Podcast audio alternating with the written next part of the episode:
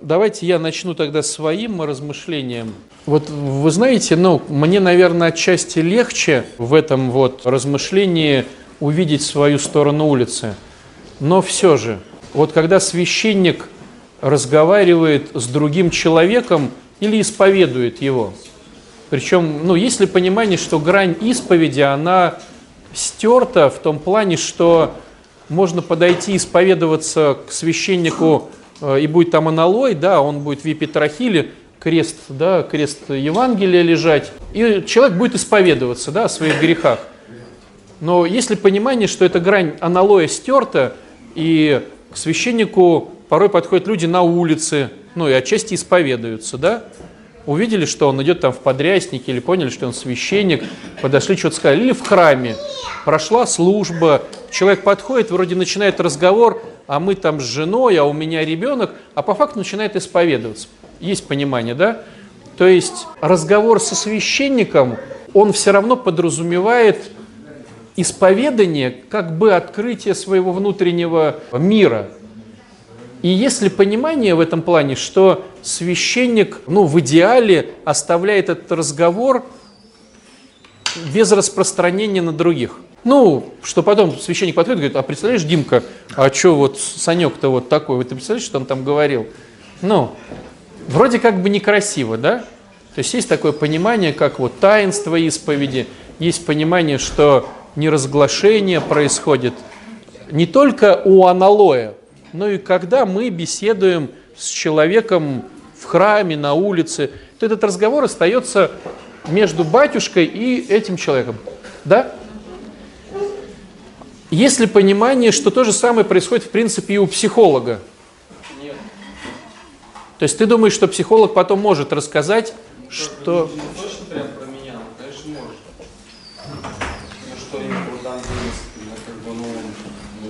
Ну, на самом деле все могут, но есть такой, э, такая этика психолога, что не может, ну, некорректно. То есть, понятное дело, что любой человек... Что? Да, этика психологов, этика... То есть, понятное дело, что любой может разболтать. Но, в принципе, имеется в виду, что когда ты идешь, допустим, к психологу, то разговор остается между вами. То есть он не позвонит твоей жене и не скажет, слушай, там Роман, там, ну, ты прикинь, вот, а я, я ее подруга, вот, ну и начинается, да. Подразумевается, что когда происходит разговор между людьми, в плане профессионализма, да, то разговор не уходит. А теперь давайте посмотрим другую составляющую этого же момента. Есть ли понимание, э, почему так происходит? То есть зачем так нужно? Ну, то есть не хотелось бы, чтобы батюшка болтал о том, э, что ты ему сказал. Не выкрикивал от аналой, ну ты чего даешь, ну вообще блудник. Ну, чтобы такого не было, да? Иначе очередь к батюшке будет редеть, мельчать и вообще. И он там каждого там, ну ты вор даешь. Там. Батюшки говорят сокровенные тайны, которые... Это понятно. Для чего анонимность? Для чего анонимность? Для того, чтобы учиться доверять, Ну давайте грани просто этой анонимности рассмотрим. Это, ну, я сейчас покажу, к чему я клоню но все же, просто эти вроде как аксиомные вещи, да, батюшка не рассказывает про меня, психолог не рассказывает про меня. А какие есть грани, почему? Я защищен, да? Граница безопасности. Граница безопасности. А в чем безопасность? Ну, я знаю, что я поделилась, и я знаю, что дальше это не... А почему нужна эта безопасность? Потому что боятся оценки. Боятся оценки. А почему произойдет оценка? Ведь смотрите, с одной стороны, человек психологу или священнику будет рассказывать всю картинку, да?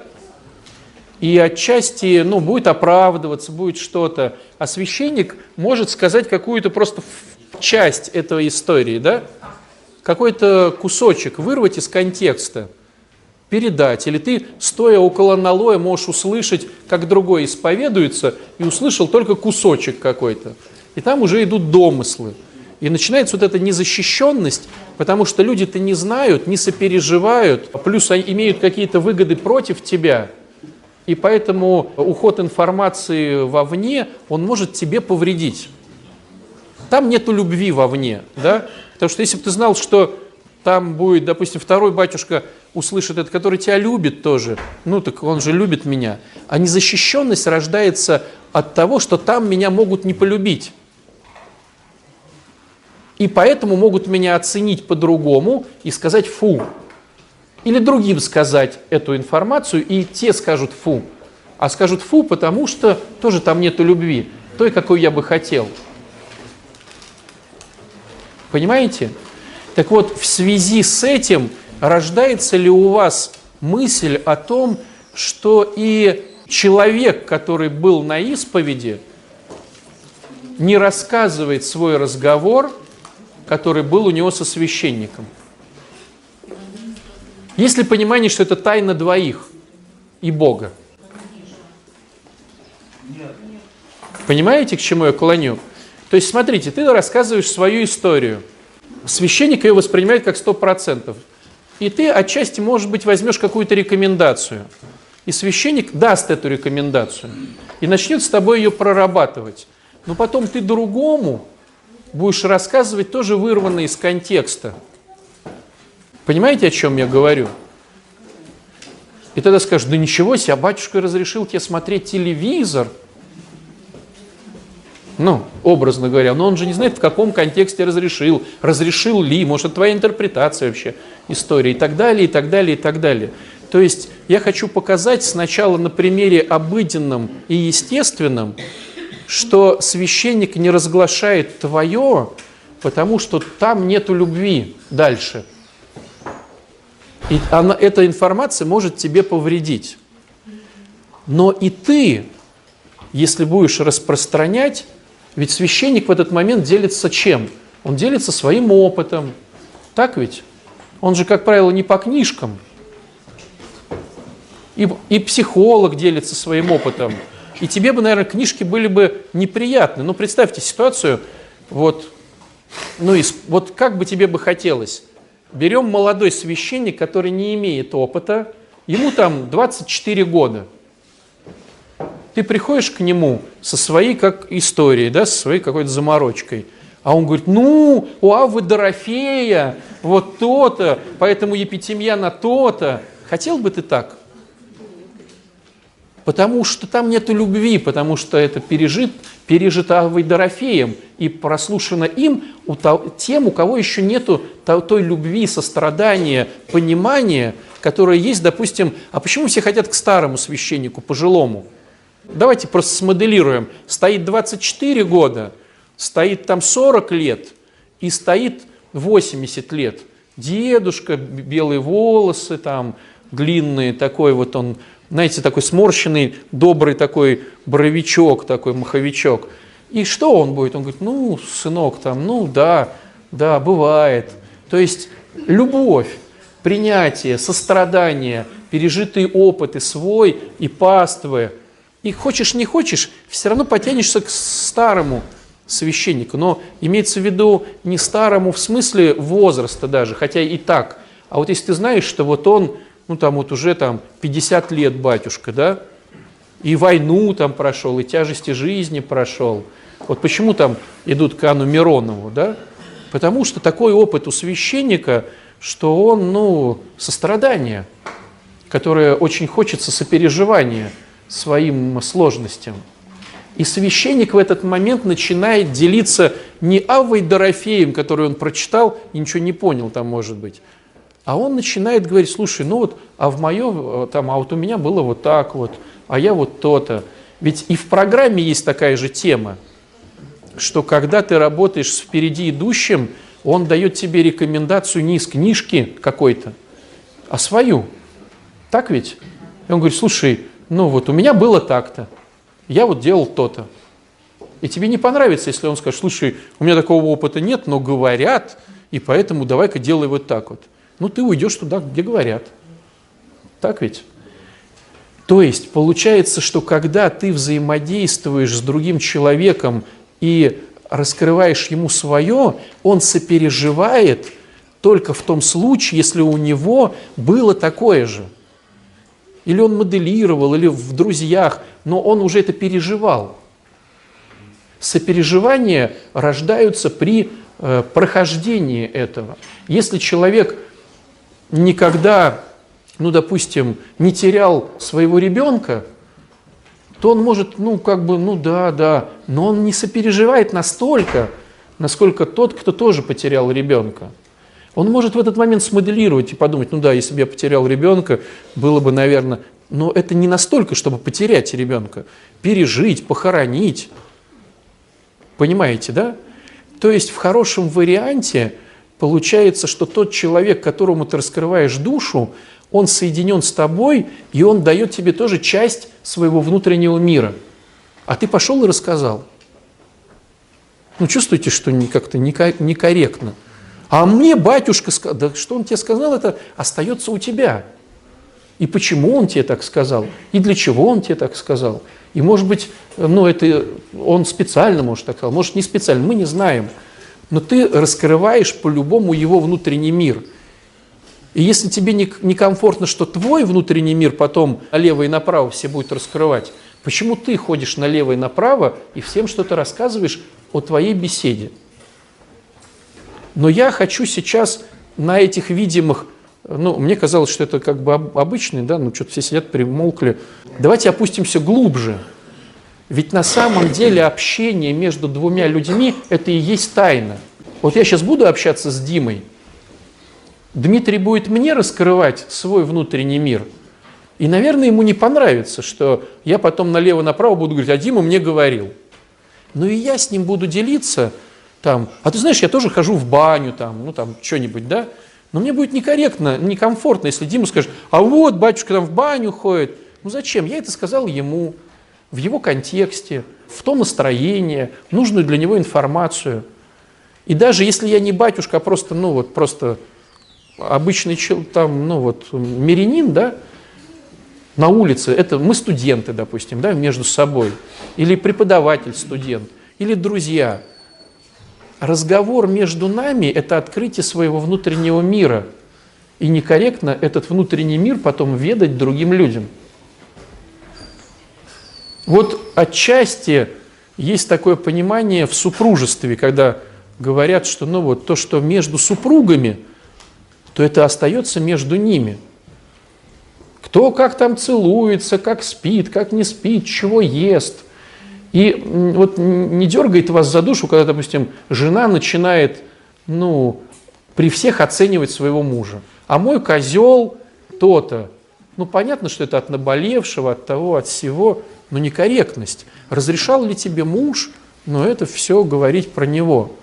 А приятно ли тебе будет, если муж скажет, ах так, а ты там ходишь с коленками там, в бегудях там дома, да, и неприятно будет.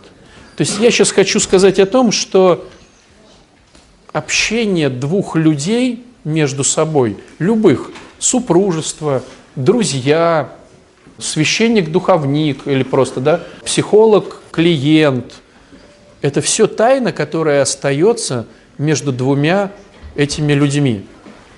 И смотрите, как тогда интересно получается. Если ты задумаешься над этим и начнешь в этом себя отлавливать, то от какого греха ты как бы автоматически сразу уходишь? От сплетен. Осуждение, сплетни. То есть, а Вася то-то, откуда ты знаешь? А мне Петя сказал. Ну все, значит, как бы, ну, это уже какая-то левая тема пошла, что Петя уже что-то там начал говорить про Васю. Я помню, у нас в институте делали такой, ну, отчасти поржать, но отчасти показывали, как, почему бесполезно участвовать в передрягах и судах. Тоже ставили так камеру, такой эксперимент между студентами. Ставили камеру и, значит, всех уводили из кабинета. Остается преподаватель и студент один. Все остальные студенты в, в это, в, ну, там за аудиторией стоят в рекреации, в коридоре. И, значит, преподаватель э, говорит фразу там из трех-четырех предложений. Ну, там, образно говоря, Василий Петрович попросил передать, что на молочном заводе кончилось там электричество, и поэтому надо починить, там, позвонить, починить что-то. Простая фраза. И говорит, ты понял? Человек говорит, не, не понял до конца. Он говорит, ну, и ты можешь вот переспросить ровно столько раз, сколько ты понял. Вот. И вот студент говорит, я понял. Тогда, значит, преподаватель отходит в сторону, все снимается на камеру, и заходит второй. Все остальные там. И э, студент должен второму это все рассказать. До того момента ты понял? Это говорит, я понял. Тогда эти уже два ржут, преподаватели, первый студент. Этот второй рассказывает третьему, который заходит. Вот. Слушайте, ну вот прикол, что где-то на пятом человеке там Мария Ивановна на каком-то там это самое кирпичном предпри... фабрике не, не, не выдала зарплату. И, ну, то есть история мутирует прям вот, не говоря уже там о 15 студенте. Но смешно-то в том, что все же на камеру, потом все садятся, и вот это все прокручивают. То есть уже первый, кто сказал «понял», уже говорит, ну, где-то 50% уже бреда своего. Слухи мутируют очень быстро. Почему это происходит? Мы что-то вчера да, затронули отчасти эту тему. Фраза «я понял». То есть в чем смысл? Человек не слышит то, что происходит. Он слышит только кусочки важного для него текста, как он думает. То есть он из текста выдергивает только для себя важное. Причем не только вербалику он выдергивает важную, как одет человек. Если он парикмахер, он вообще даже слушать не будет, будет на прическу смотреть. Стоматолог будет на зубы в этот момент смотреть. Батюшка, есть ли крестик или нету. То есть, а этот говорит, а он смотрит, крестик есть или нету. Ну, не замечая. И получается в результате там из всего общего объема информации, ну там процентов 10 долетает до головы. А мозг не может быть пустым он это все превращает тут же, дорабатывая в какую-то историю, которую он и передает. То есть, когда вот этот эффект «я понял», он очень опасный. То есть, я понял, вот, вот знаете, вам что-то кто-то грузит и рассказывает, а ты стоишь и ничего не понимаешь. И потом, а, ты имел в виду, и вот это вот, это уже все плохо, значит. То есть, ты взял кусочки вот этих обрывков и свое что-то придумал. Вот, когда вот этот инсайт, а, ну все понятно это значит, вот твой мозг придумал, слепил свою картинку. Если ты а, ну все понятно, передаешь другим, это уже мутация минимум на 50%. Вот. То есть 2-3 человека 100% искажают всю информацию.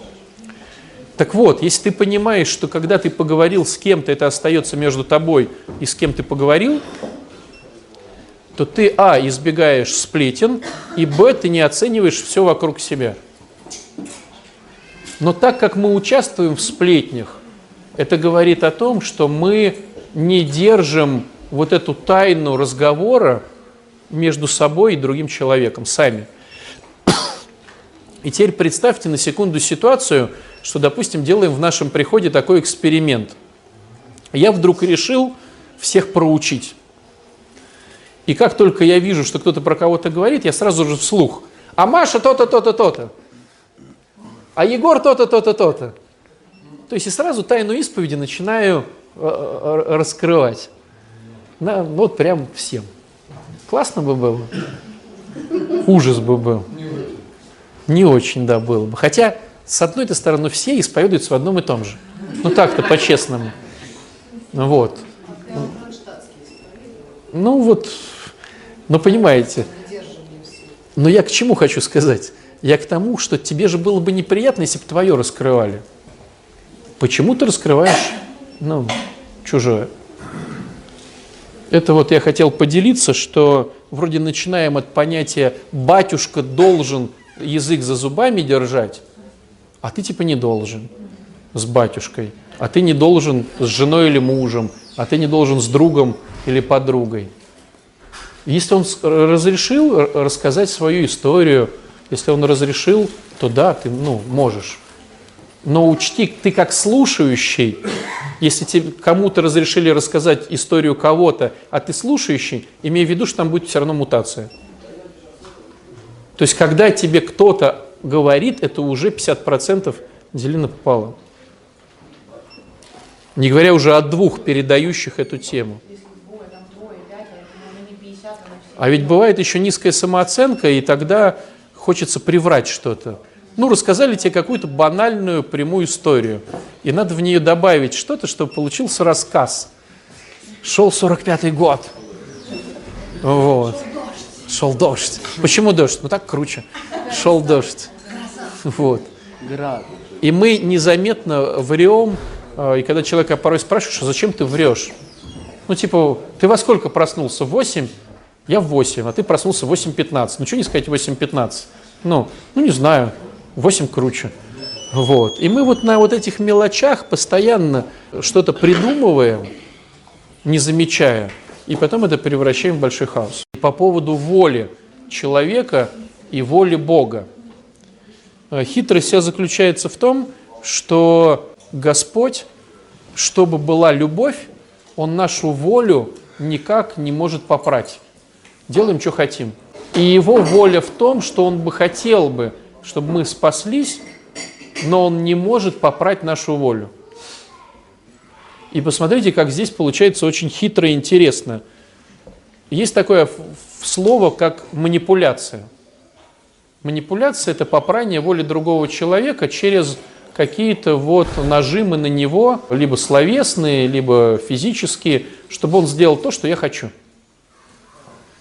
И представляете, как интересно, Бог не может нашу волю попрать, а мы порой, ну даже там с маленькими да, детьми, Ах так? Ну тогда мультики сегодня не смотришь. И вот смотрите, вот я сейчас говорю эти вещи, да, а не возникает у вас такой мысли, а как же иначе?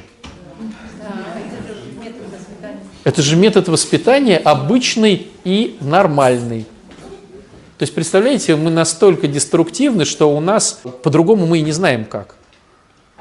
И мы с детьми, да, как правило, манипулируем двумя вещами. Чувством страха да, мультик не посмотришь, и чувством вины. Ну ты идиот, у меня такой сын идиот, ну вообще, о, что скажут родственники? Да ты же посмотри на себя. Начинаем на чувство вины, да? Ну, они могут быть грубые, а могут быть, ну, конечно, конечно, не надо учиться, сынок. Будешь дворником, ну что? Ну да, все были профессора, а ты будешь дворник, ну что такого? Ну, будешь дворником. Ну, на чувство вины, да? И вот он такой уже стоит, дворник будущий, ну вот, с этой самой метлой в переднике, с фуражкой. Конечно, да, конечно, не надо учиться, да, конечно. Тема не прокатила, ну ладно, папе скажу. Чувство, чувство страха, да? И вот, вот этими двумя, чувство вины, чувство страха, чувство вины, чувство страха, мы заставляем человека делать то, что он не хочет. Человек вырастает в этой среде, становится полноценным членом общества, и как он может с другими себя вести? С друзьями, с коллегами, со своей там, женщиной, с мужчиной, да, там, супруги. Как? А потом уже свои дети. Чувство страха, чувство вины, чувство страха, чувство вины. И даже не возникает, а как по-другому? А что, есть какие-то другие методы? Меня так воспитывали, а моих родителей так воспитывали. Все так общаются – Представляете, Бог с нами так не общается, который, по идее, мог бы, ну, вот просто, вот. А мы, как маленькие козявки, пытаемся сдвинуть э, волю другого человека через чувство страха и чувство вины. А давайте разберем, какой есть вариант конструктивный. Привлекательный. Ну, э, вовлечение. Что такое вовлечение? Вовлечение – это когда я честно говорю, в чем мой выигрыш, и показываю ему, в чем его выигрыш, если он согласится на эту историю. Но он сам выбирает, согласиться или нет. Ну, я говорю, допустим, вот смотрите, сейчас Ксения что сделала, да? Она пошла на чувство вины. То есть человек оделся, он уже в этом пальто, Э, потом пошел жертвяк, да, блин, угнали машину, э, к батюшке подошла, сам батюшка объявил, то есть поднятие авторитетности, да. Э, потом какой был еще механизм использован? Когда сказали, да успокойся, блин, тут на деньги, это же каждый час, каждый час от, отмелось, потом какой был аргумент? Она у меня сломанная, и, наверное, ее повредили, и сейчас туда вода, наверное, нальется, и она вся вообще сломается, или что-то еще. Ну, то есть пошел жертвяк, жертвяк, жертвяк, да, чтобы этой истории как-то, ну, ну, не в том храме, как бы, да, тема пошла, наверное, на другом приходе кто-то бы уже побежал и что-то на этом чувстве вины, как созависимый, стал бы ну, делать. Где тут, может быть, тут не созависимость, не чувство, не жертвяк, а ответственность. Тут есть же степень ответственности. Да, да, да, да, да. Это ее машина. Это ее машина. Такая ответственность показывает, что у нее повреждено, то есть действительно, Да. что же она там Да. Так ответственность чья? Чья ответственность? Была, машина на штрафстоянке бы не оказалась. Совершенно верно. То есть изначально безответственность Ксении умудри... эту машину загнала на то место, где нельзя парковаться, и ребята ее уволокли. Вот. Ксения, мы тут про тебя. А я думал, ты слышишь. Понял. Не будем повторяться. Вот, я просто думал, что ты сидишь. Ну ладно. Так вот, смотрите, а в чем была допущена ошибка? То есть это была манипуляция на чувстве вины. Ну и ча- отчасти на чувстве страха. Машина сломается, больше будет денег, и мы все запереживали, нам страшно, что Ксения вообще бедная останется без денег. Чувство вины, чувство страха, да? А вот если бы Ксения сказала, слушайте, ну вот такая ситуация, вот я выигрываю тем, что кто-то подорвется и меня отвезет, но готова накормить человека там пирогами? Дать денег, допустим, залить бензина, я целую неделю твой раб мою твою квартиру. Вы чувствуете, чувствуете, ага, мою квартиру, кто-то уже так, уже начал как-то хоп включаться, да? Вот. То есть вовлечение говорит о том, что я прошу тебя помочь мне, но ты будешь иметь выигрыш вот в этом. И если бы разговор пошел так, ре- ребят, ну, лоханулась, вот машину на стоянку отправили, такая подстава, машина очень нужна, вижу свой косяк, кто впишется, слушайте, ну, неделю кормлю блинами. Нет, да можно просто было сказать, ну, надо там. туда-то, кто поможет отвезти после своего все. Чем это? Но тогда не будет вовлечения. Такси. Ну да. Как за 200 рублей за Понимаете? То есть в приходе это бы сработало. И люди, которые, допустим, в духовном росте, они бы сказали, ну да, есть желание помогать, мы сейчас поможем, да? То есть если бы манипуляции не было, это было произнесено у нас, согласен. Но мы сейчас разбираем тему дома, допустим, с детьми, да? Ведь вопрос в чем заключается? А как не на чувстве вины и страха ребенку предложить учиться, там, пойти завтра в школу, там, пойти работать или что-то еще? Вовлечение. Если он выигрывает и ты выигрываешь, это называется вовлечение. Вот. Теперь смотрите, а как можно вовлечь человека? Да, дальше. Если ты ему тупо скажешь, ну, дам тебе шоколадку, это будет манипуляция. Ты иди в школу, а за это получишь шоколадку. Это не вовлечение, это манипуляция все равно. Дал деньги. Ну, потому что. Он Кто сказал тебе такое? Кто сказал, что ребенок обязан ходить? По какому определению? Кто сказал это? Какое законодательство сказал? Каждый ребенок должен посещать школу. Да что вы такое говорите? Да вы что? Если он не посещает школу, значит тогда подключаться. Имеет право на образование, да, я и говорю, но не обязан. Вы что? Ну, в любом случае, попробуйте Не пугайте меня.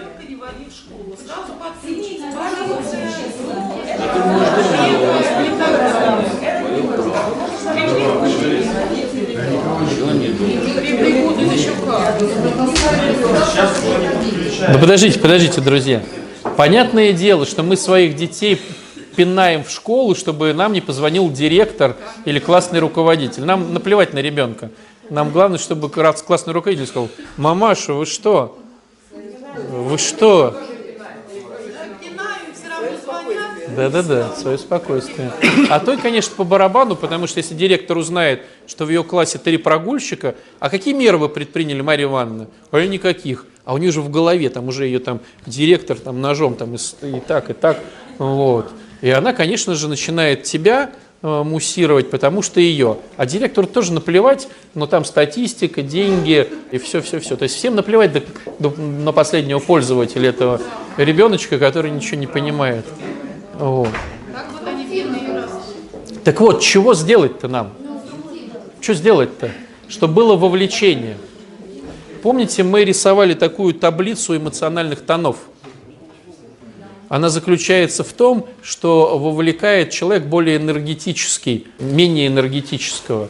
То есть, если ты чем-то горишь, то ты будешь вовлекать. Если ты не горишь, то на теме должен ты будешь манипулировать. То есть, если ты хочешь, чтобы ребенок пошел в школу, как минимум ты должен фанатеть учебой сам. То есть уметь читать книжки, там говорить, о, о, тут смотрел такую передачу, там вот по биологии то-то, то-то, и ты с такими глазами огненными, ребенок скажет, откроет книжку. То есть вовлечение происходит через энергию более сильную одного человека, более слабым другой. У нас это называется еще, ну как вот, да, миссионерство отчасти, апостольство. То есть вот, ну, возьмите по программе, когда происходит хорошее спикерство э, или 12 шаг, когда хороший происходит. Если приходит такой вот никакой там на отделение, я анонимный наркоман, уже 10 лет трезвости. Или там забегает такой, тырын, тырын, тырын, тырын. Ну вот Рома Бондаренко забегает, где он у нас? То есть у Бондаренко сразу там чик-чик-чик-чик-чик, очки будут. То есть, потому что энергия. Потому что смотрите, какой я красавчик, как все классно, я этим живу, я этим горю. Э, ты что, еще сидишь? Пошли со мной. Вот. И человек вовлекается. Да понятно, понятно. Но я говорю об эффекте того, знаете, об эффекте чего?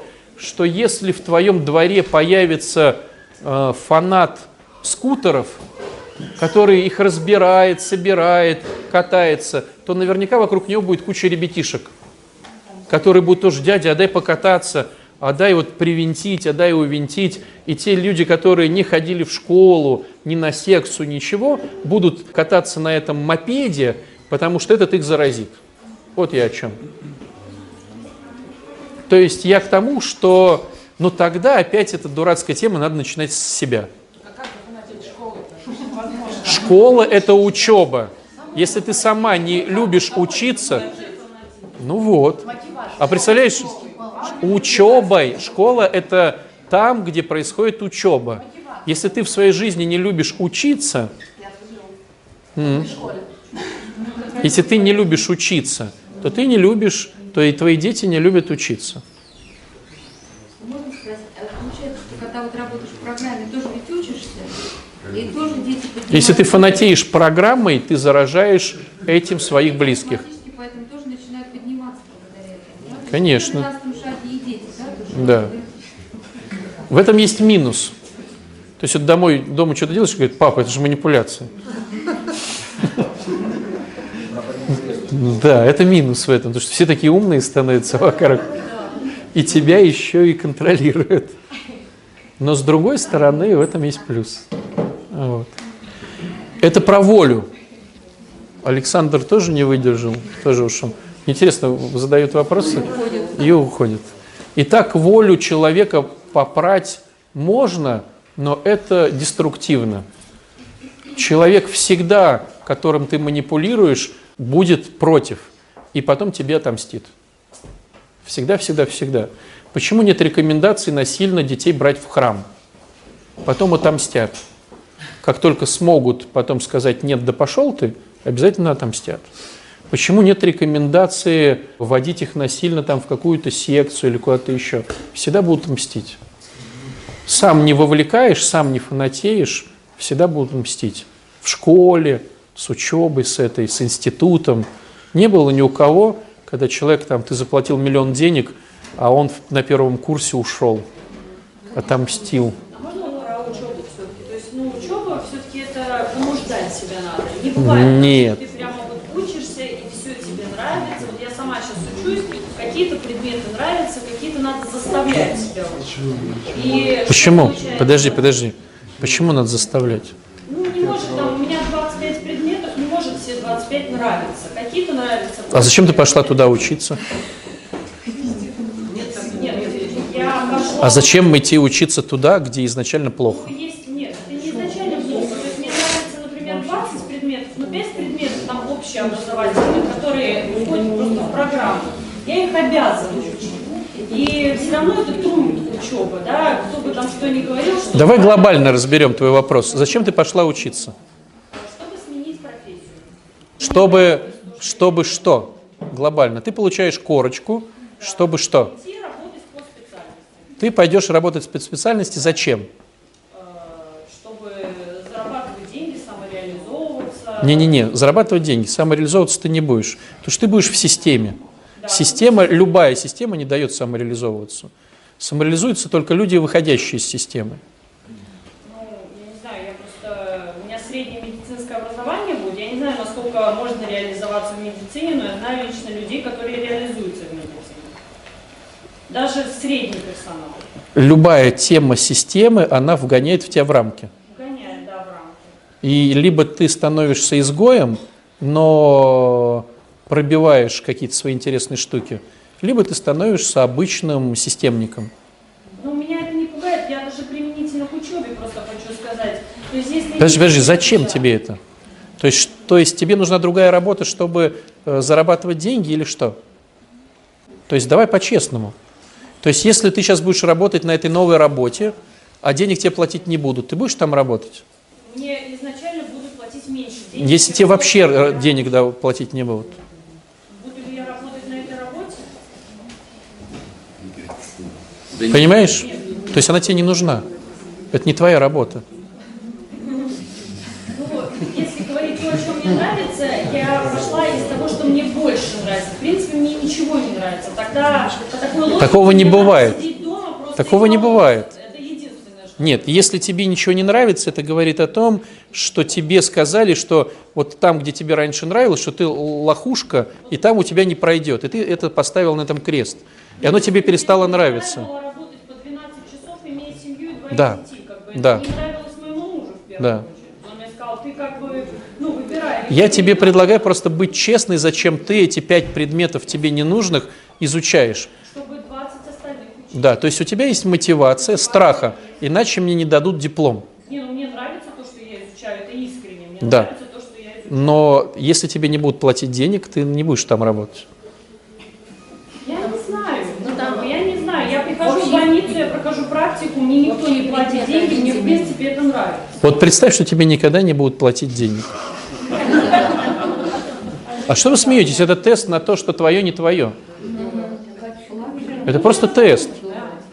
Вот если это твое, то тебе все равно платят, не платят. Если твое, ты будешь доплачивать. Если это твоя тема, тебе она нравится, ты откроешь свою больницу, ты наберешь бомжей и будешь еще доплачивать всем персоналу, потому что это твое. Если это... Вот, я говорю, не-не-не, тут разговор про честность. Смотри, у тебя есть пять предметов. Ты понимаешь, что они тебе не нравятся. Но эта работа, ты понимаешь, что из всего, что есть, это более-менее мне как-то нравится, но будут платить деньги, и я поэтому согласна э, мучиться с этими пятью предметами. Ну вот это честность, вот и все. Но это не твоя работа. Если я понуждаюсь, а почему я не могу ребенка, ну, как бы объяснить ему, что надо иногда понуждать? Потому что у тебя есть выгода твоя. Ты понуждаешь себя на пять предметов, потому что твой бонус – это деньги на более-менее интересной для тебя работе. И ты поэтому себя понуждаешь. То есть у тебя есть свое мышление. Ты терпишь эти пять предметов, потому что потом будет денежка. А у ребенка в чем тема? Ты ему говоришь, учи математику, учи эту алгебру. Зачем он говорит? Ну, то есть получается, что ребенку вообще не надо объяснить, что в этой жизни есть моменты понуждения себя, что не только вот что мне Ты понуждаешь себя, потому что у тебя есть выигрыш. Да. Если ты объяснишь ребенку, в чем его выигрыш, Тогда имеет смысл, ну, тогда... тогда он сам выберет и сам будет себя понуждать. Я не знаю. Я не знаю, что вы ко мне представили. Но если ты хочешь это делать конструктивно, то есть я-то сам понимаю, что пять предметов мне не интересны, но у меня был опыт по 12 часов работать за копейки с двумя детьми и мужем. Я так не хочу, поэтому я понимаю, что здесь я буду работать типа меньше медсестрой, ну окей, типа меньше. Буду получать типа больше медсестрой, ну допустим даже. э, эту историю, но зато у меня будет высшее там образование или что-то, я вижу перспективу, и я про, ну, проглатываю эти пять предметов. Найди то же самое для ребенка, и все будет круто.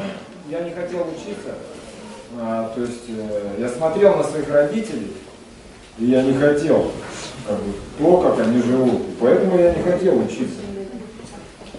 Я как бы выбирал себе другой путь, то есть я пошел по пути там а, воровства. Зачем мне учиться? Если мои родители ходят по 12 часов работают за копейки и ходят такие. люди. Ну, все, как бы, зачем мне учиться? Вот и все. Все ответы. А теперь, смотри, а теперь, вот давай продолжим эту мысль. А теперь Макс учится на психфаке. А почему Максим учится на психфаке? Заинтересовался. Потому что он заинтересовался, это его тема. И у меня дочка как бы учится. Ну, и она ей нравится. Хотя мы живем в разных городах. А если бы, допустим, 10 лет назад Максиму сказали, что он будет учиться на психфаке и еще фанатеть этой темой, Да, то, что я волнорел, ну, там, понимаете, вовлечение, ему стало интересно. Найдешь для ребенка, чем будет ему интересно, он начнет учиться. Но чтобы ему понравилась алгебра, нужно, чтобы преподаватель алгебры был сам фанатом алгебры. А преподаватель истории был фанатом истории, а преподаватель биологии был фанатом биологии. Покажите мне такое учебное заведение в России, где директор наберет фанатов по 25 предметам, которые будут вот так вот вовлекать детей. В лучшем случае в школе один-два таких преподавателя. И если это математик, все фанатеют математикой. Если это физик, все фанатеют физикой. Если это физрук, все фанатеют, да, как в фильме в этом сериале, все фанатеют физкультурой. Вот. То есть э, те, кто горит чем-то, ну фанатик плохое, наверное, слово, но зато понятное, да? Те, кто чем-то горит, они вовлекают в свое. И если родитель не горит, то ребенок смотрит, ну правда, ну смотрите, там у тебя там два высших образования, ты получаешь 15 тысяч, и тебя нету, и ты унылый. А рядом есть дворник, дядя Вася, который с такими усами и с такой кепкой, э, с красным носом, да, он метет свой двор и получает полтос. Вот если ребенок это узнает, но он не пойдет в институт. Он скажет, а в чем прикол? Я хочу быть дядей Васей, да. Я тоже хочу быть дворником, а что-то такого. У него метла такая классная, метет там себе.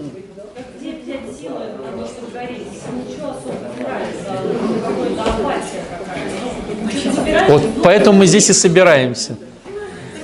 Как можно чаще, а лучше три раза в неделю, да еще участвуем во всех этих штуках с молитвами, чтобы загореться. А, твой человек или не твой, Алексей спрашивал. Нету твой или мой, друзья. Ну, нету реально. Нету твой или мой. Вернее, твоих никогда нет, вот. Твоих все чужие. Мы настолько эгоисты, что порой смотришь, вот люди живут там по 15-20 лет, а потом делят эту квартирку там какую-то, пилят ее там, подсыпают там что-то друг другу в чай там. Вот. Все чужие друг для друга. К сожалению, из-за вот этого порока эгоцентризма мы все чужие друг для друга. И христианство – это научиться быть своим, родным для этого человека, кто рядом с тобой. Ну, к сожалению. И получается, что когда ты начинаешь какими-то критериями выбирать, я выберу по национальности себе человека. Ну, чего вот мы сидим тут более-менее одной национальности. Вот я слышу ваши исповеди, но тема не работает, да? По вероисповеданию, а моя девушка тоже ходит в храм. Ну, слушайте, столько... У нас бракоразводных процессов у венчанных людей, ну, тема не работает. Живем в одной стране, в одном языке говорим. Тема не работает. Там читаем одни книжки или у нас у обоих одно и то же образование. Тема не работает. Да ничего не работает. Все разводятся. И верующие, неверующие, и национальность разные, одинаковые. И у всех гордыня. Ты что думаешь, что если ты выбрал себе человека как, по каким-то критериям, то у тебя меньше к нему будет гордыни? Наоборот, ты выбираешь себе так, Потому что твоя гордыня говорит, с ним тебе будет удобней. Меньше париться будешь. И мы хотим меньше париться. А оказывается, что паримся все равно. Вот. Поэтому... Еще и не я выбираю, а может, и я думаю, что я выберу. Может быть. То есть я к тому, что, Лех, нету своя, не своя. С любой женщиной можно жить, и с любой женщиной можно не жить. На этом, на этой ноте. Пока-пока. С любым мужчиной можно жить, и с любым мужчиной можно не жить. А тогда получается, смотрите, вот вы говорите о том, что э, только, ну только получается в тебе дело. и ты Конечно. Конечно. и не, не стучать в те в двери, а просто самому быть таким, как ты хочешь. А как донести до того человека? Не надо наносить. Я, может быть, не так немножко сказала, но как-то же все равно ему хочется донести, что я вот... э, Смотрите, философия Светланы зиждется на одном большом камне лжи. Камень заключается в том, что твои базовые потребности может решить кто-то другой. Базовые потребности можешь решить только ты сам для себя. Никто другой твои базовые потребности не удовлетворит. Вот у каждого из нас здесь сидящих есть свои базовые потребности. Базовая потребность просто лежать рядом, обнять, утром там в плечо уткнуться, а этой базовой потребности нет. То есть у меня есть. Может быть, у него тоже Значит, есть такая подушка с рукой. Ну да,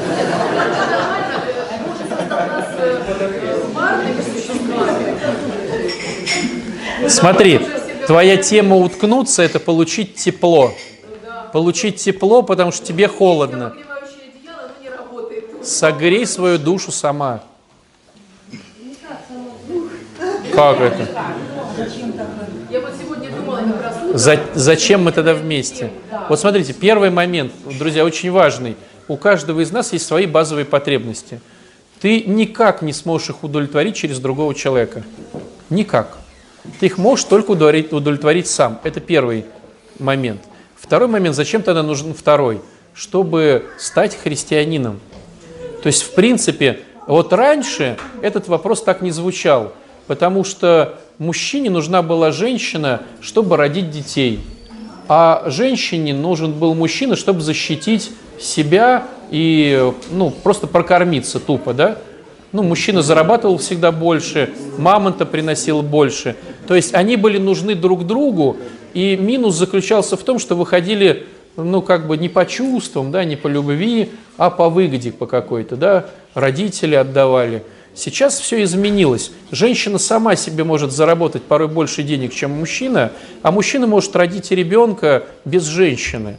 То есть вот эти все там э, суррогатные темы. Ну, то есть сейчас женщина мужчине не нужна, по большому счету.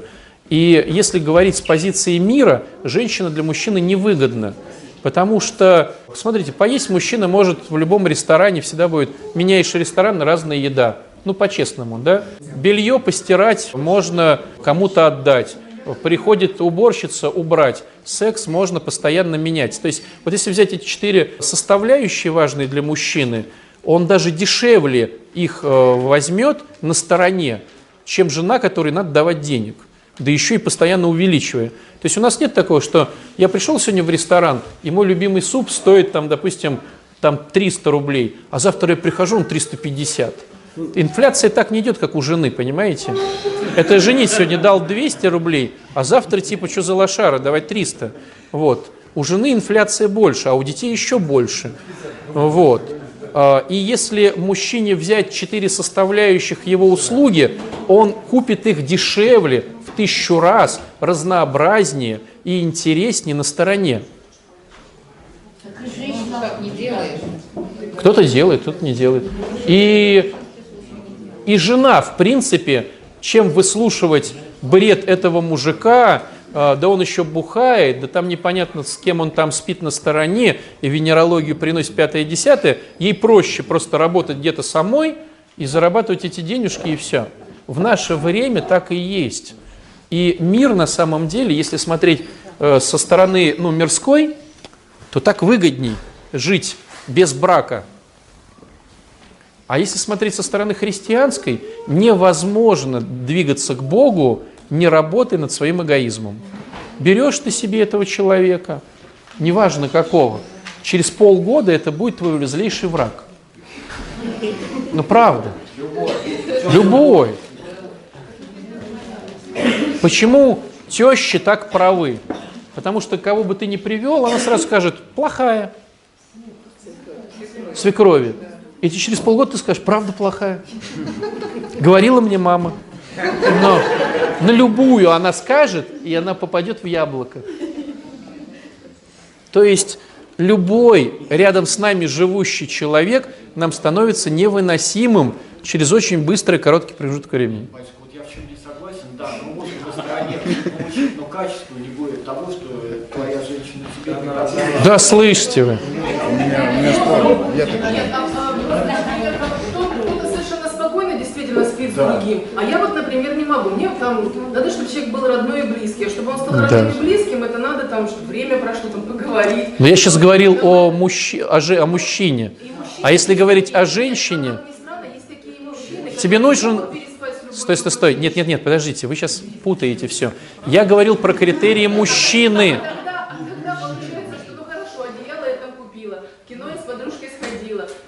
А ну посмотрела, ребенка там родила. Ну а как вот... Подожди, подожди. Когда я говорю про мужчину, я говорю эти, мужчине нужны услуги. Женщине услуги не нужны, она сама все и так сделает. Женщине нужна безопасность. И тебе будет тяжело спать с нищебродом, поверь мне. Ну я так и не сплю. Вот, вот. У женщин другие претензии. У мужчин претензии услуги, у женщин претензии безопасности. Очень сложно. А может как-то покороче попробуем. Эгоизм же. Спасение через семью. Конечно, спасение через семью. Ты никогда не вырастешь в христианстве, если у тебя не будет семьи. Потому что если у тебя будет гражданский брак, у тебя будет всегда ну, такая тема соскочить. А если у тебя уже жена, э, ты со всеми ее перезнакомил, а у тебя тут дети, они носят твою фамилию, общее жилье, да еще и ипотеку возьмите на всякий случай на 25 лет. Все, ты уже по- в попадосе полном. И вот она у тебя есть, вот тебе, и вот и давай. А ты есть у нее. Вот и все, и вот христианство. И вот начинается. А иначе никак, не съехать, конечно.